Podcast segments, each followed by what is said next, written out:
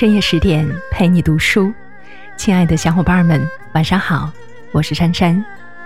今天为大家分享到的文章是《玉贞公主》，女人最好的人生是活成自己。作者：孟书。唐朝是一个对女性十分宽容的朝代，很多贵族不但肆意享受生活。还能在政坛上叱咤风云。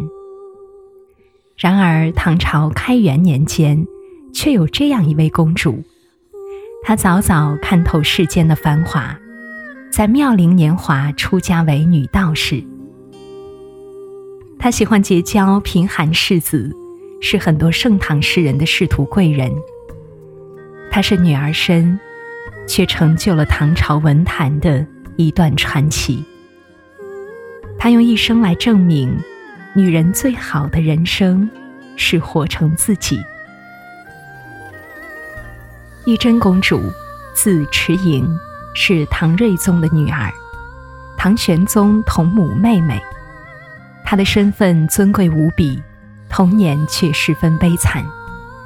母亲窦氏是高门闺秀，因姿容婉顺，洞寻李泽。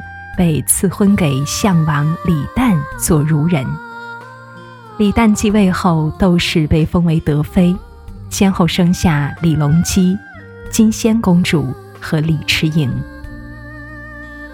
身为幼女，母亲又深受帝宠，李迟莹的日子看似金尊玉贵，可事实上，她和家人每日活得如履薄冰。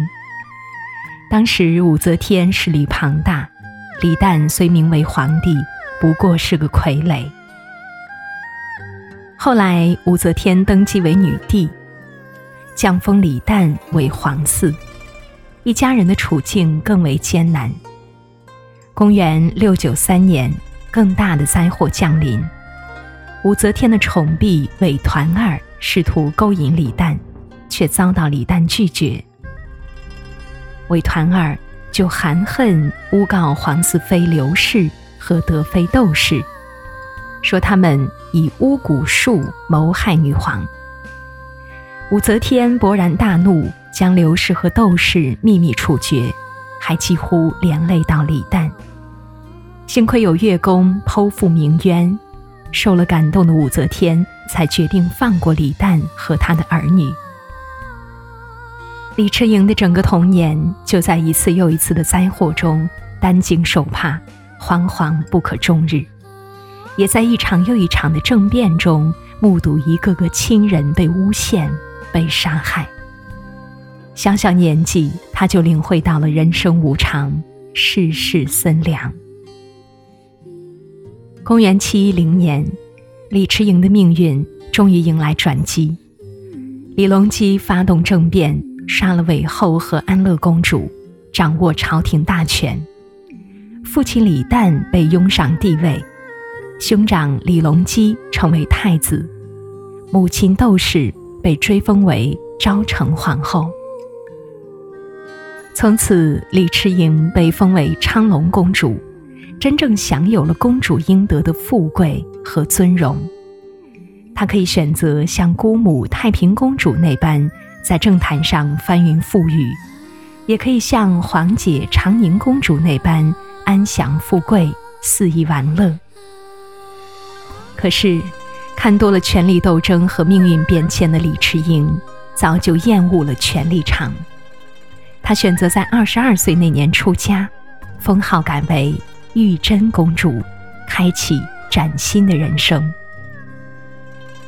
这个世间有太多的苦难和不如意。终我们一生对许多事都无能为力，即使拼尽全力，也无法改变世界。唯有守住内心，守住希望，纵然外间风雨如晦，眼底却星光依旧。大唐尊重道教。历代一百九十八位公主中，先后有十四位公主选择出家修道。有的公主选择出家是为了暂时逃避不如意的婚姻，比如太平公主就曾以替祖母祈福为由出家修道，借此婉拒突厥的求亲。后来，她遇见意中人薛绍，就果断还俗嫁人。玉真公主修道，却是为了过自己想要的生活。出家以后，她像很多当时著名的女道士一样，自由结交名士，主持诗会。若有人赢得她的认可，她就以皇帝亲妹的身份，将之推荐给皇帝李隆基。很多才俊都看好这条中南捷径，对玉真公主的诗会趋之若鹜。其中最著名的就是诗佛王维和诗仙李白。公元七一五年前后，十五岁的王维进京赶考。王维风姿秀美，文学和音乐才华十分出众，很快赢得齐王赏识，又经齐王引荐。拜会了炙手可热的玉真公主。在宴席上，王维以一曲婉转动听的《玉轮袍》惊艳了在座诸人，又侃侃而谈红豆的灵感来源。玉真公主十分欣赏王维，便推荐他参加科考，一举高中状元，又帮助他取得太岳城的官位。邀请他经常到府参加文学聚会，直到王维获罪外调，两人才逐渐疏远。公元七三五年，诗仙李白通过魏魏张青，将《玉真仙子词》献给玉真公主。玉真之仙人，时往太华峰，清晨鸣天鼓。标欻腾双龙，弄电不辍手，行云本无踪。几时入少室，王母应相逢。这首诗气魄宏大，辞藻华丽，而且寓意极佳，预祝玉真公主能修道成仙。玉真公主对李白卓绝的文采和潇洒的风姿十分欣赏，热心把他介绍给京城的权贵。在玉真公主和贺知章的大力推荐下，唐玄宗召见了李白，并封他为翰林学士。玄宗一朝有不少才子都是通过这样的途径走上仕途。他们视玉真公主为知音，并以她为灵感写下很多诗歌，在《全唐诗》中熠熠生辉。他的一生没有取得世俗意义上的成功，夫荣妻贵，儿女成群，却活得自得其乐。在常人看来，他失之东隅；对玉真公主本人来说，却是收之桑榆。其实，在这个世界上，从来就没有绝对正确的活法。你放弃了一种生活，却意味着将在另一处得到圆满。幸福从不是官职、金钱这些可以量化的外物，而是用自己喜欢的方式度过一生。玉真公主年少的时候，唐玄宗想将她赐婚给道士张果。以笼络这位道行深厚的奇人，张果却不肯答应，连夜逃走。弃婚逃跑，这对任何一个女性而言都是奇耻大辱。玉真公主却豁达相对，既没有要求唐玄宗追捕张果，为自己洗却羞耻，也没有认为自己德行有亏，从此自怨自艾。对他而言，兴致勃勃地过好未来的每一天，比纠结过去更有意义。中年以后，玉真公主的性情越发淡薄，她向兄长唐玄宗提出削去公主名号，归还公主府邸，做个真真正正的出家人。暧昧心切的唐玄宗却不肯答应。玉真公主委婉地表示。我是高宗孙女，睿宗之女，陛下之妹，身份并不卑贱，又何必使用公主名号，领有汤沐邑呢？请让我归还家产，祈求能以此延长十年之命。唐玄宗这才应允妹妹的请求。不过，公主尊号虽然削去，骨肉亲情却不曾改变。